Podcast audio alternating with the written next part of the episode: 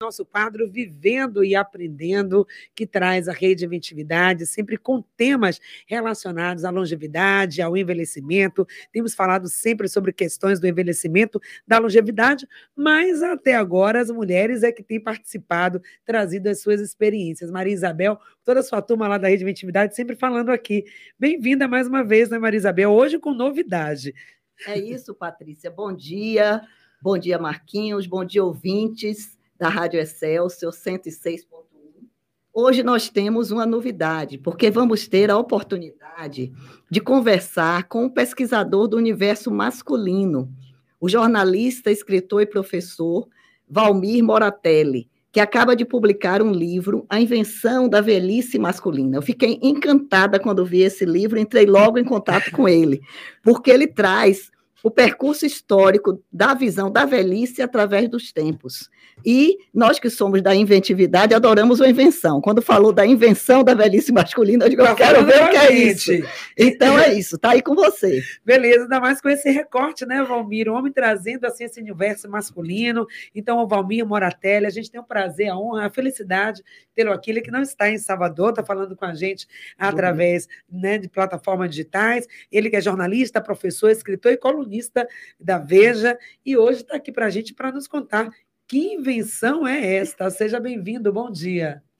Bom dia, Patrícia, bom dia, Maria, bom dia a todos os ouvintes. Um prazer poder falar com vocês aqui nessa rádio tão querida. Estou falando direto do Rio de Janeiro, então calor, acho que calor é no Brasil inteiro, né? A gente tem atravessado aí problemas climáticos complicados aí, mas vamos, vamos conversar um pouco hoje sobre essa questão da velhice. Verdade. É, mas diga lá, Patrícia, estou te ouvindo bem. Então, a invenção da velhice masculina, como é que obra? O que, é que você traz no conteúdo? É, e o que pesquisa foi essa? O que, é que você chegou de conteúdo em relação a esse tema? Legal, Maria. É, Patrícia, desculpa. Eu, é, na verdade, eu pesquisei a velhice é, durante quatro anos dentro do meu é, doutorado na PUC Rio. E a partir do momento em que eu comecei a, a tentar, de alguma forma, é, dialogar com, com esse tema, com a velhice, me chamou muita atenção a ausência ou, ou mesmo a escassez de, te, de pesquisas relacionadas ao universo masculino. Me chamou muita atenção a quantidade de livros, de trabalhos acadêmicos voltados para o universo feminino. Mas para os homens, a velhice era como se não existisse, ou como se fosse uma coisa menor. É, e aí eu fui entendendo o quanto a velhice é atrelada às mulheres. Né? As mulheres, a partir dos 30, 35 anos, é, já são vistas como, como pessoas que estão envelhecendo. Os homens, é, é, é não. E isso a gente vê, existe toda uma indústria né, de cosméticos, de moda, de, a própria mídia, há uma pressão social muito forte em cima das mulheres para que elas não envelheçam ou tardam esse envelhecimento, né? Façam plásticas, vão para academia, escondam suas rugas. O homem com o cabelo grisalho é charmoso. E aí eu parti disso para poder fazer essa pesquisa. É, foi uma pesquisa longa, como eu falei, é, pesquisei diferentes sociedades para poder tentar entender de que forma esse homem envelhece e como essa representação desse homem se dá no meio artístico é, a partir disso aí, muita coisa pode surgir, não é, Marisabel? Esse recorte de fato, né? O envelhecimento feminino, ele tem mais olhar e todo o universo se mobiliza em relação a produtos da área de cosmética, da área de beleza, da área da saúde. São programas de incentivo ao desenvolvimento da mulher também nessa fase e o homem aí vai ficando aqui, né? Sim, isso aí eu acredito, Valmir pode nos confirmar, Sim, que tem a ver com a questão do próprio preconceito é, etário, do chamado idadismo ou etarismo. Uhum. Porque a velhice, na verdade, é negada. E a mulher, por uma questão que se tem a mulher com aquela ideia ainda de mulher, como se chamava, de mulher objeto, então a mulher procura meios, e tem a questão hormonal também, né? então a mulher procura meios de se manter com o corpo jovem, o nosso mito da eterna juventude. Ao passo que o homem não tem essa redução da força física, ele não tem os entraves também que nossa sociedade, nós sabemos, é patriarcal, machista. Então, nessa idade de 30 a 35, a mulher está com filhos pequenos, com trabalho da casa, chamada dupla jornada. Depois, aí quando chega um pouco mais adiante, hoje em dia a gente vê a geração sanduíche, né? Filhos pequenos ou adolescentes ou netos, pais idosos para cuidar. Então a mulher está e o homem ele tem mais chance na carreira, ele tem um lugar na sociedade que já é dele, a mulher tem que conquistar esse lugar.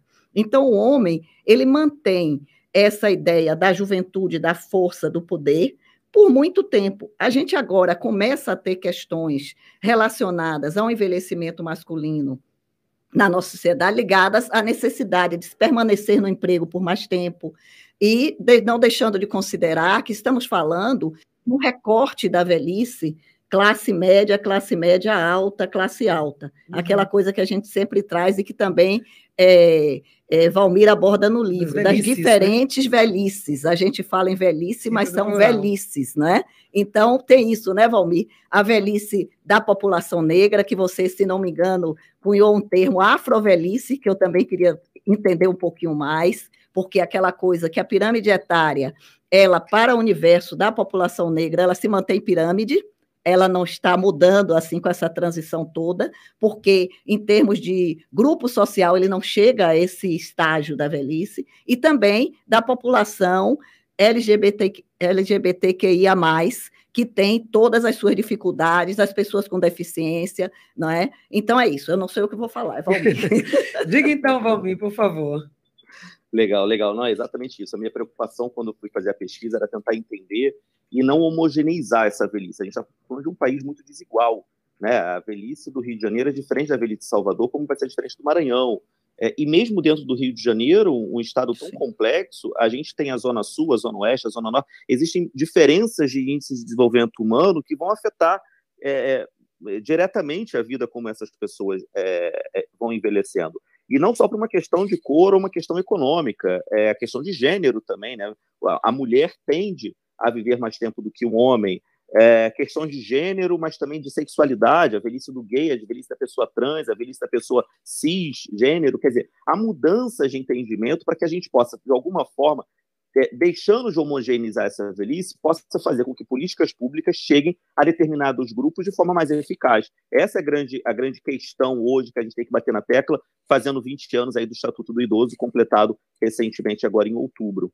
É, então, isso é um dos pontos. A outra questão que, que a Maria trouxe, que, que eu acho que é, é pertinente da gente pensar, é a questão da afrovelhice, né? Eu trago esse termo para dentro do livro e discuto ele a partir do momento em que a gente pensa que hoje no Brasil quem mais morre é, são os grupos voltados para jovens negros de periferias. Nós precisamos pensar que são eles, esses grupos, que não vão ter direito ao envelhecimento, né? Em sua maioria. Então, o envelhecimento no Brasil é um privilégio. É preciso sempre pensar que a velhice não é um problema, e sim um privilégio. Quem é que pode chegar na melhor idade, na terceira idade, né? É, quem é que vai chegar aos 60, 70, 80 anos no Brasil? Quem é que está envelhecendo?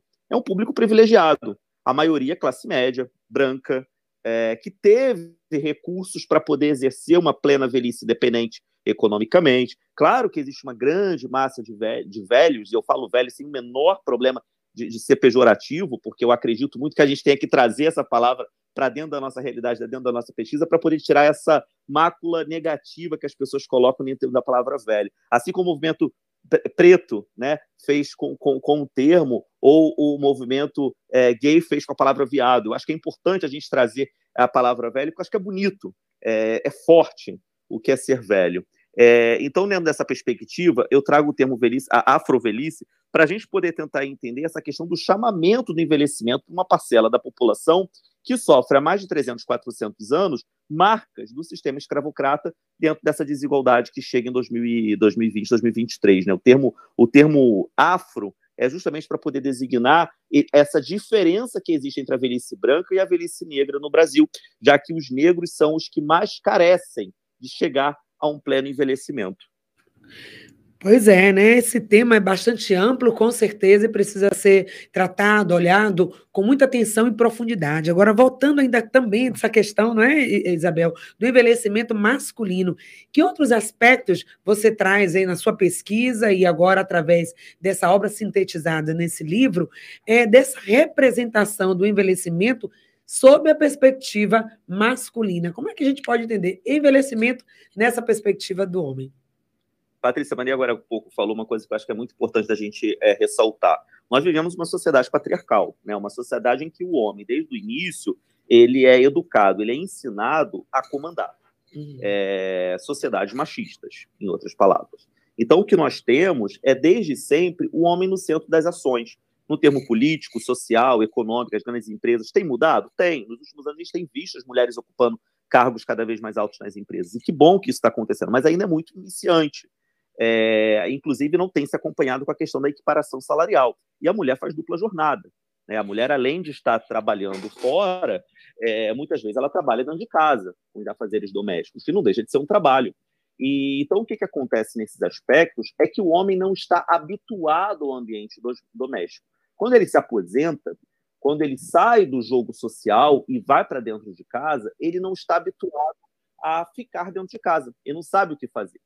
E, e isso vai criando vários aspectos, vários problemas. Eu, eu, fiz uma pesquisa com mais de 200 homens no Rio de Janeiro, entre Rio de Janeiro e São Paulo, aliás, grandes centros urbanos do país, e que a gente identificou que esses homens, quando deixam de trabalhar, eles começam a desenvolver um alto grau de rejeição é, dele próprio, que vai atingir problemas psicológicos como depressão, ansiedade, é, questões até talvez mais graves, que muitos deles pensam em suicídio porque ele já não tem mais função. Uhum. Na visão dele, ele não tem o que fazer.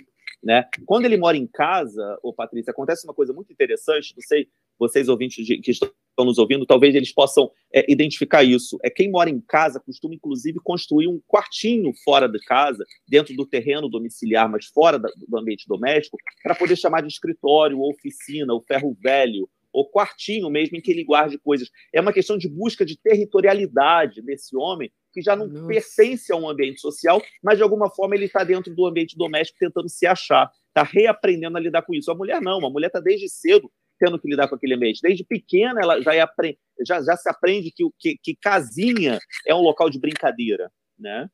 É. E aí acrescentava também, às vezes, eu ouço, Maria Isabel, alguns homens falando também o aumento é, do alcoolismo, por exemplo, alguns homens que voltam a fumar ou a beber, porque exatamente esse vazio que fica. E aí, como dar conta disso, né, Maria Isabel? A inventividade que traz sempre propostas de uma vida ativa e criativa em todas as idades, e a pessoa idosa também. Como que a gente dá conta de todos esses dados que o Vami apresenta para gente? Bem, é eu não sei se Valmir chega a isso no livro, porque eu mandei buscar o livro, Valmir, mas não recebi ainda. Tá entendendo? Tá Torci que chegasse até ontem, mas não consegui. Tá entendendo? Então, não sei se no livro ele traz essa questão. Mas, na inventividade, justamente o que é que a gente se propõe? Uhum. A ressignificar esse processo de envelhecimento. E não só com as mulheres. Tá. Claro que é com todo mundo, todas as pessoas. Né? E como ressignificar isso? Primeiro, fazendo a preparação para essa transição, porque antigamente também, falando como coletividade, a pessoa se aposentava e vivia um pouco mais. Não vivia 20, não tinha ter um terceiro turno, né, de 20 anos, 30 anos. Hoje, com o aumento da expectativa de vida, a gente tem pessoas, eu conheço várias pessoas de mais de 85 anos. Eu conheço umas 20 pessoas assim próximas com mais de 85 anos. Tá? Então, é, essa pessoa que se aposentou aí, principalmente com 50 e poucos anos, vai viver, ou 60, 60, vai viver mais 20 anos, que podem ser anos interessantes, não necessariamente produtivos do ponto de vista da, da, da, produção do mercado, porque hoje a gente tende a olhar tudo sob essa ótica. Mas existe um movimento que no exterior é forte, Valbi aí me ajude, que é a chamada generatividade, que é uhum. o trabalho voltado para alguma coisa que passa de mim, passa de meu grupo mais próximo, é para uma causa, para uma atividade social, cultural, para um esporte, para um lazer, tá entendendo? Que não é simplesmente para atender a minha necessidade, mas que isso faz com que haja engajamento. Geralmente, nesses ambientes, você tem a intergeracionalidade, que também é uma fonte de, de aprendizados e de, e de é, renovação renovação, inclusive, em termos de conexões cerebrais, que é muito importante nessa fase. Então, eu não sei se, se é, você chega a esse ponto, Valmir, de identificar caminhos para superar isso, ou pessoas que já superaram isso. Eu vi que você tem também é, é, depoimentos de artistas, eu não sei se só de artistas ou se de outras pessoas, mas que vivem essa fase da vida de uma forma produtiva e se renovando, porque é muito importante isso, não é? Isso, Maria, com certeza. É, na verdade, eu aponto algumas considerações. A gente percebe na sociedade, na sociedade principalmente ocidental, mas é, esse efeito acabou se tornando é, mundial, é uma virada de chave, onde que a gente começa a colocar o, o, esse grupo social dos idosos como sendo algo pejorativo. É a partir do momento em que se funda o capitalismo, né? É, com a Revolução Industrial lá no final do século XVIII, desculpa, no final século é, final do século XVIII, 1700 e pouco, lá na Inglaterra, quando começam a se funda, fundir as grandes fábricas, né, as máquinas a motor. Para isso era preciso ter é, corpos fortes, é, músculos, gente com peso. Então começasse a colocar pessoas para trabalhar que tivessem, que fossem mais jovens. Então a força produtiva era relacionada à juventude. Todo mundo que não poderia gerenciar essas máquinas era tido como menos produtivas, logo elas eram descartáveis. A partir daí surge essa mentalidade de que idoso não produz. Isso vai se fundindo cada vez mais ao longo dos séculos, até chegar na atualidade, com essa força do neoliberalismo e as grandes crises que a gente tem passado, em que é como se o idoso fosse um peso econômico. Cada vez mais a gente tem uma aposentadoria mais tarde, né? a expectativa de vida aumenta, as pessoas vivem mais, mas se aposentam cada vez mais tarde. Isso vira um problema, um fardo social para, para, para, para, para as pessoas entenderem que a velhice é, tem que ser gozadas de plenos direitos. Então, a sociedade e principalmente a, os meios políticos precisam, de alguma forma, fazer com que as grandes empresas é, abarquem essa mão de obra que está até mais tarde no mercado de trabalho. Você imagina, hoje já não tem mais emprego para jovem, né? imagina para idoso. É muito cruel isso que a gente está vivendo. Um dos aspectos mais importantes para se combater o idadismo, o etarismo hoje na sociedade, é pensar na independência financeira dos idosos. É preciso entender isso como sendo uma das plenas possibilidades para se diminuir a desigualdade social que cada vez mais é gritante no nosso país. É, você falou sobre essa questão do, do, do, dos, de artistas que eu trago para o livro. O último capítulo eu tento fazer uma comparação, Maria, entre dois tipos de velhice, né? a velhice branca e a velhice negra, dentro do audiovisual brasileiro, da representação da formação de identidade. E aí eu convido dois atores para poder fazer uma grande entrevista e tentar, de alguma forma, trazer deles essa visão do que é envelhecer enquanto homens na sociedade brasileira. Aí eu trago o Antônio Fagundes e o Antônio Pitanga. Pitanga dá uma declaração maravilhosa a respeito da trajetória desde o cinema novo na Bahia até a chegada ao Rio de Janeiro, e depois o Antônio Fagundes, que vem do Teatro de São Paulo para depois vir para a televisão. E eles mostram como é muito mais complexo e difícil, a partir do momento que eles se entendem como homens idosos, se manterem no mercado de trabalho. Nós estamos falando de duas pessoas com representação, duas pessoas né, conhecidas no país. Você imagina, então, o que acontece em outros meios. Nossa, que recorte, né? Que possibilidade da gente ver se esse caso, duas histórias de vida diferentes, com trajetórias diferentes, mas com o mesmo impacto, né, Maria Isabel? E o homem acaba sofrendo muito mais tudo isso que ele falou, desse mercado que quer pessoas produtivas, a mulher idosa ela vai ficar mais em casa, como você falou anteriormente, mas e esse homem que já, entre aspas, não vai servir mais para esse mercado, como é que ele fica?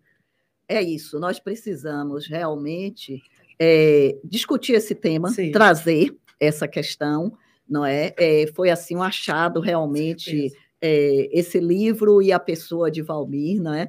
Para justamente nos, nós termos uma base e já começam a surgir algumas ideias aqui, Valmir, para a gente poder aprofundar isso, talvez num painel, numa coisa, agora no mês de novembro, que é o mês da consciência negra. E do a gente também, poder novembro fazer azul, novembro né? azul, a gente poder fazer alguma coisa. Já aqui no ar, vou falar que professora Marcela Silva é uma pessoa da UFRB que é responsável por um grupo de envelhecimento populacional da Universidade Federal do Recôncavo Baiano, e uma estudiosa desse tema, e acredito que vai se interessar, e a gente vê como programar um painel, um painel virtual, né? Para a gente fazer, para poder aprofundar mais isso e trazer esse assunto a debate, porque a Bahia é um estado com a população majoritariamente negra, mas para você ter uma ideia do quanto esse tema aqui não é ainda, não tem a relevância que merece, o dia 20 de novembro aqui não é feriado. Né? Uhum. Então, Nossa. no Rio é, em São Paulo e tal, mas aqui é uma data que não é, não tem a relevância que deveria ter.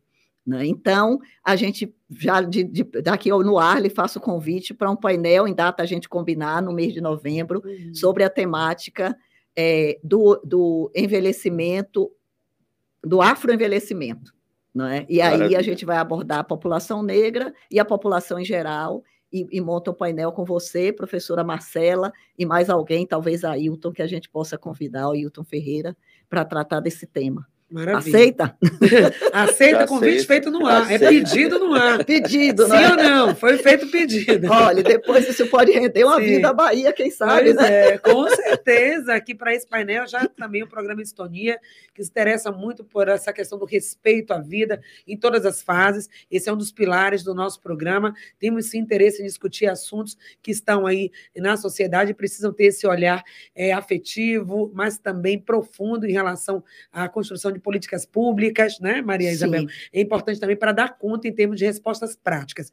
Mas já nas considerações finais, acabou o nosso tempo, a gente poderia ficar batendo um longo papo sobre isso e vamos sim retomar, já que agora esse convite da Maria Isabel, mas deixando aí nas suas considerações finais, como que a gente é, é, possível né, trazer esse conceito da invenção da velhice masculina, discutir essa representação do envelhecimento sob a perspectiva masculina. Que caminhos você vê para ampliar essa discussão e para trazer respostas né, para todas as demandas que você apontou? Maravilha. Primeiro, claro que eu aceito o convite. É, eu acho que estar com vocês para poder conversar, falar sobre velhice é muito pertinente. Eu tenho recebido alguns convites de, de grupos que, que eu não tinha acesso e estou tendo e tô vendo quanto tem gente trabalhando esse tema no país. Eu fico muito feliz com isso, é, porque eu acho que tem que ser um assunto que não é apenas dos idosos, é um assunto de toda a sociedade né, para onde nós caminhamos. Pensar o futuro, a gente tende a pensar sempre o país do, do, da juventude, o país jovem, mas o Brasil hoje está envelhecendo. Então, temos que também pensar nesse grupo social tão importante, tão necessário, né, ao contrário de todos os discursos políticos que a gente ouviu recentemente, é, é, em passado recente no país. Vamos virar essa página, vamos pensar no envelhecimento como algo bom. É, essa ressignificação da velhice é mais do que uma bandeira, é uma necessidade de vida. É, fico muito feliz pelo convite, agradeço a vocês. A Invenção da Velhice Masculina é um livro é, que eu acho que não termina nesse livro, eu acho que é uma pesquisa que vai, com certeza, ter desdobramentos, está tendo já. Então, contem comigo, sigam nas redes sociais, eu vou continuar falando sobre esse tema e continuar aprendendo, porque eu acho que é o grande barato da vida, né, Maria, né, Patrícia? A gente poder tentar, de alguma forma, estar tá sempre buscando aprender. Quando a gente acha que já sabe tudo, a gente, a gente morre um pouquinho, então não é o que a gente quer. Com certeza, desenvolvimento humano sempre é também um dos temas aqui do nosso programa. Muito obrigada, nós conversamos, nós ouvimos aí o Valmir Moratelli, ele que é jornalista, roteirista, professor, colunista da Veja. Sigam aí nas redes sociais, arroba Vmoratelli, Moratelli com dois L's. Muito obrigada, Valmir. Maria Isabel, obrigada por ter vindo e até a próxima. Né? Obrigada, até a próxima, Patrícia, até a próxima, ouvintes, e muito contente com essa entrevista de hoje. Afinal, vida é movimento, vida é aprendizagem, precisamos colocar isso em prática. Com certeza. E você que não ouviu ou quer ouvir de novo essa entrevista, vai aí no replay do canal do YouTube, do arroba é, Rádio FM 106.1 e também lá no site patriciatosta.com.br. 9h29, vamos para o intervalo comercial. Voltamos daqui a pouquinho falando sobre segurança pública